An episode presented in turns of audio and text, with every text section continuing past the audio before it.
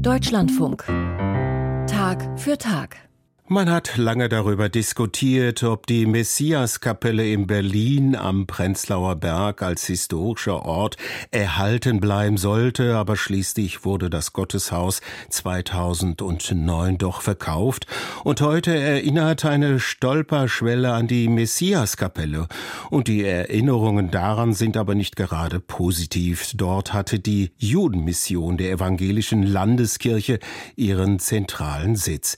In der Kapelle Kapelle sollen nach 1933 mehrere hundert Juden getauft worden sein. Für viele war es der letzte Versuch der Deportation zu entkommen. Die Messiaskapelle wurde 1941 von der Gestapo geschlossen. Steffen Prell erinnert an den zwiespältigen Ort. Ja, das ist richtig. Vor einem Gründerzeitbau in Berlin-Prenzlauer Berg haben sich rund 50 Personen versammelt, an einem Oktobertag vergangenen Jahres. Der Künstler Gunther Demnig kniet auf dem Boden. Mit Hammer, Meißel, Zementeimer und Kelle. Er verlegt eine Stolperschwelle. Stolpersteine erinnern an Menschen, Stolperschwellen erinnern an Orte.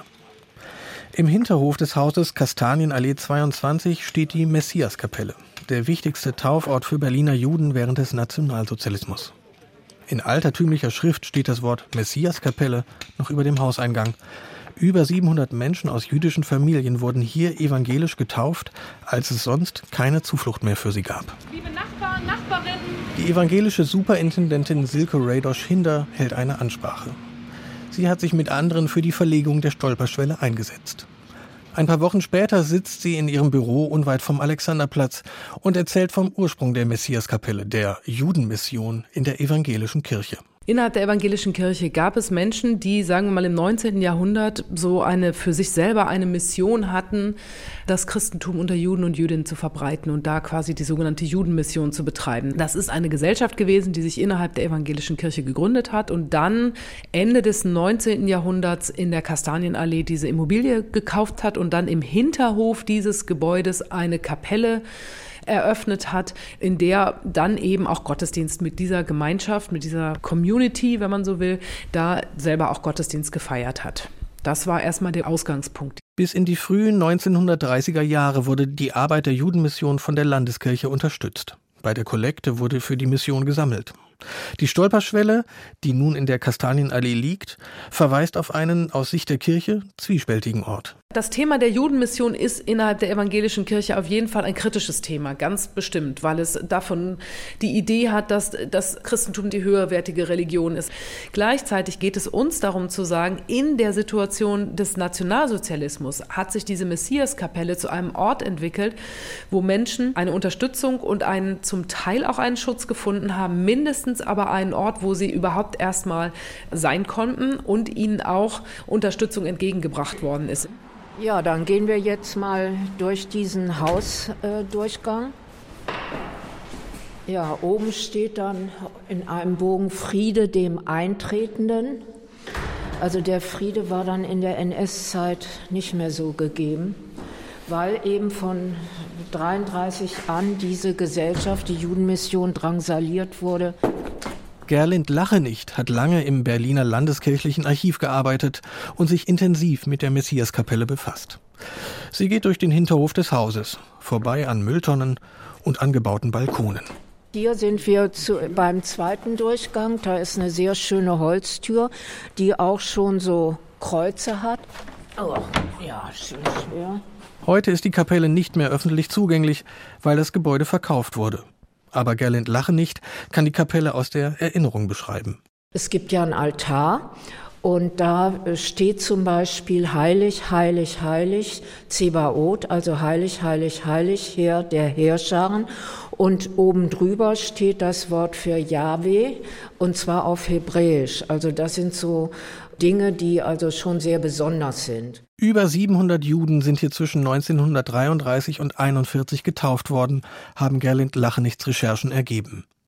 In der evangelischen Kirche der NS-Zeit fanden sie kaum noch Orte, an die sie sich wenden konnten.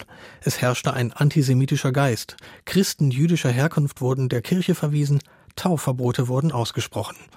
Mutige Pfarrer tauften aber hier dennoch jüdische Bürger, die in bedrückender Situation konvertieren wollten. Hauptsächlich hat getauft der Pfarrer Knieschke und hat also von den 700 Taufen hat er 450 selbst gemacht. Und in unserer Arbeitsgruppe haben wir viel darüber diskutiert.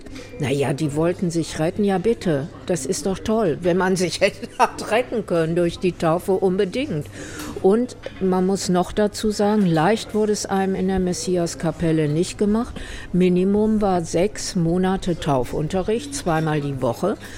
Also es ist einem nicht geschenkt worden. Wir erinnern und gedenken an diejenigen, die hier Schutz gesucht haben und diesen Schutz nicht bekommen haben. David Abraham aus Friedrichshain, Pauline Arnzen aus Treptow, geborene Levin. Die Namen von Ermordeten werden verlesen. Die Umstehenden legen Rosen nieder. Mindestens 84 der hier Getauften wurden später dennoch deportiert und getötet. Die Hoffnung, durch Taufe das Schlimmste zu verhindern, erfüllte sich nicht.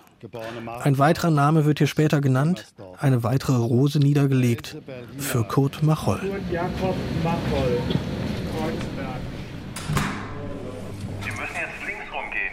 In einem Hochhaus in Berlin Mitte wohnt der Filmregisseur Peter Kahane. Kurt Macholl, Rechtsanwalt, Jahrgang 1904, war der Onkel seiner Mutter. Auch Kurt Macholl hat sich in der Messiaskapelle evangelisch taufen lassen. Dabei lag ihm eigentlich nichts ferner als das, wie Peter Kahanes Mutter ihm berichtet hat. Also sie hat von ihm erzählt, weil er auffällig konservativ war. Er war dann Mitglied eines Verbandes, der hieß äh, Verband Nationaldeutscher Juden. Also die waren schon rechts der Mitte. Kurt Macholl hatte noch im Jahr 1934 einen Artikel geschrieben zu der Frage Taufe, Fragezeichen ja oder nein. Und er hat sich sehr dagegen ausgesprochen, dass man sich taufen lässt. Man sollte das zusammenbringen, deutsch sein und jüdisch sein. Aber die Anfeindungen werden auch gegen Kurt Macholl zu stark. Seine Zulassung als Rechtsanwalt wird ihm entzogen. Kurt Macholl und seine jüdische Frau Editha entschließen sich beide doch zur Taufe. Ich glaube, der Sicherheitsaspekt war ganz entscheidend. Seine Frau wurde schwanger, sie hat also mehrere Fehlgeburten gehabt und im Jahr 1940, als sie im sechsten Monat schwanger war und es so aussah, als würde das Kind tatsächlich zur Welt kommen, haben sie sich dann taufen lassen. Und das war tatsächlich ein Versuch dieser kleinen Familie, gerettet zu werden. Das Kind kommt zur Welt, ein Sohn, Stefan Abel. Doch 1942 werden alle drei nach Estland deportiert und dort erschossen. Superintendentin Silke Rador Schinder ist das Gedenken an die Messiaskapelle auch deswegen wichtig, weil es auch die Schuld der evangelischen Kirche im Nationalsozialismus aufzeigt. Die Kirche wurde von den antisemitischen deutschen Christen dominiert, lieferte Taufdaten ehemals jüdischer Konvertiten an die NS-Verwaltung. Wir müssen feststellen und wir müssen bekennen, dass als evangelische Kirche wir in keiner Weise noch nicht mal dem Versuch, jüdisches Leben im NS zu schützen, wir als Gesamtkirche gerecht geworden sind. Und es gipfelt letzten Endes in dem unfassbaren Zynismus. Auf staatliche Initiative ist die Kapelle 41 geschlossen worden.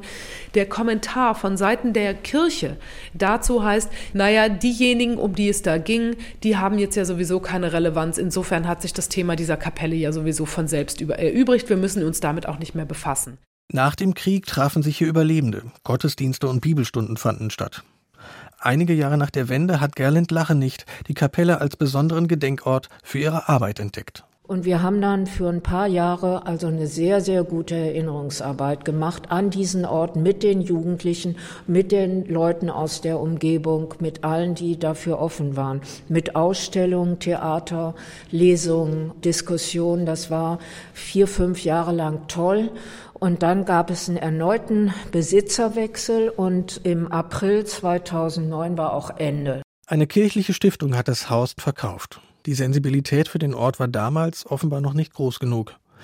Die Kapelle steht unter Denkmalschutz, aber zugänglich ist sie nicht. Eine Agentur für Werbefilme war hier zuletzt Mieter. Immerhin, eine Stolperschwelle erinnert nun an das, was hier geschehen ist. Es gibt diese Geschichten von Hilfsbereitschaft, also man kann nur dankbar sein, dass sie es versucht haben. Es haben ja nicht viele geschafft, aber einige haben überlebt. Und das ist eine sehr große Tat.